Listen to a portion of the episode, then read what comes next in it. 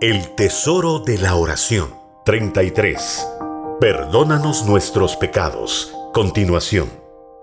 Y les dijo, Cuando oréis, decid, Padre nuestro que estás en los cielos, santificado sea tu nombre, venga tu reino, hágase tu voluntad como en el cielo, así también en la tierra. El pan nuestro de cada día, dánoslo hoy y perdónanos nuestros pecados, porque también nosotros perdonamos a todos los que nos deben. Lucas 11, 2 al 4. El perdón es uno de los ingredientes más importantes que debe estar presente en la vida de oración de todo cristiano maduro. En el Sermón del Monte, el Señor Jesucristo ya había enseñado a sus discípulos la importancia de reconciliarse con sus hermanos y aún con sus adversarios, antes de ir y presentar sus ofrendas. Mateo 5, 21, 26. Sin embargo, un tiempo después, sus discípulos comenzaron a contender entre ellos acerca de quién sería el mayor en el reino de los cielos. Entonces se le acercó la madre de los hijos de Zebedeo, con sus hijos. Él le dijo, ¿qué quieres? Ella le dijo, ordena que en tu reino se sienten estos dos hijos míos, el uno a tu derecha y el otro a tu izquierda. Cuando los diez oyeron esto, se enojaron contra los dos hermanos. Mateo 20, 20 al 24.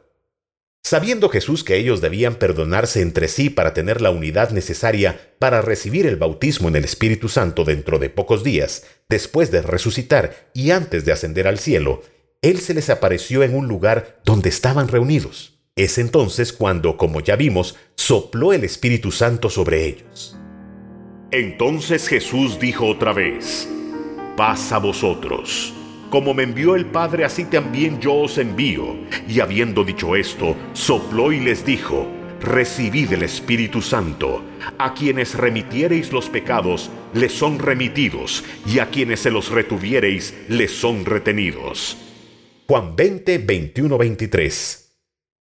El Espíritu Santo tiene dos lados. Un lado es tierno y manso como la paloma, en tanto que el otro es agresivo y dinámico, como el águila. El Espíritu Santo se manifestó como paloma cuando Jesús fue bautizado por Juan el Bautista en el río Jordán. Juan mismo dio testimonio diciendo, Vi al Espíritu que descendía del cielo como paloma y permaneció sobre él, y no le conocía, pero el que me envió a bautizar con agua, aquel me dijo, Sobre quien veas descender el Espíritu y que permanece sobre él, ese es el que bautiza con el Espíritu Santo. Juan 1, 32, 33. Por otro lado, el Espíritu Santo se manifestó como águila cuando Dios sacó a su pueblo de Egipto.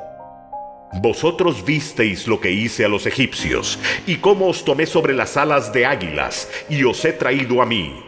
Éxodo 19:4 Como el águila que excita su nidada, revolotea sobre sus polluelos, extiende sus alas, los toma, los lleva sobre sus plumas. Jehová solo le guió, y con él no hubo Dios extraño.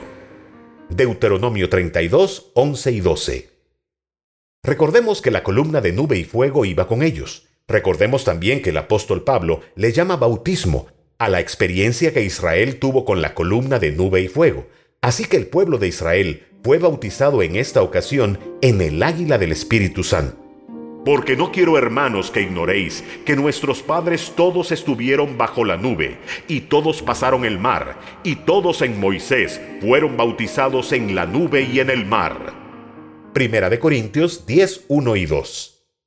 El día de Pentecostés, los 120 discípulos estaban unánimes, juntos, y fueron todos bautizados en el águila, el lado agresivo del Espíritu Santo. Esta experiencia convirtió a los temerosos discípulos en agresivas y poderosas águilas para el Señor Jesucristo, dándoles dones dándoles dones espirituales para predicar y para acompañarse de señales y prodigios sobrenaturales. Pero esto no hubiera sido posible si Jesús no hubiera primero soplado sobre ellos la paloma, el lado manso del Espíritu Santo. El lado de la paloma del Espíritu Santo trabaja en nuestra mente, corazón y voluntad la necesidad de perdonar a quienes nos han ofendido y nos hace buscar estar en paz, en unidad y en armonía con todos.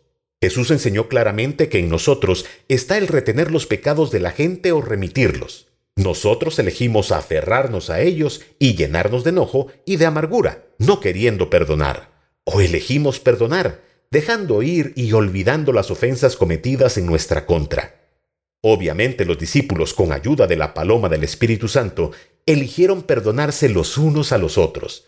Por eso, unos días después, ellos se convirtieron en los candidatos perfectos para ser bautizados con el águila del Espíritu Santo, estando todos unánimes juntos en el aposento alto. Si a nosotros se nos hace difícil remitir, dejar ir y olvidar los pecados y las ofensas de la gente, debemos urgentemente encerrarnos en nuestro cuarto de oración y no salir de allí hasta haber sido llenos con el lado manso de la paloma del Espíritu Santo. Cuando finalmente, después de haber perdonado, somos llenos de la paz de Dios, entonces seremos candidatos para una nueva llenura con el águila del Espíritu Santo, para poder así vivir y servir a Dios con poder y gloria.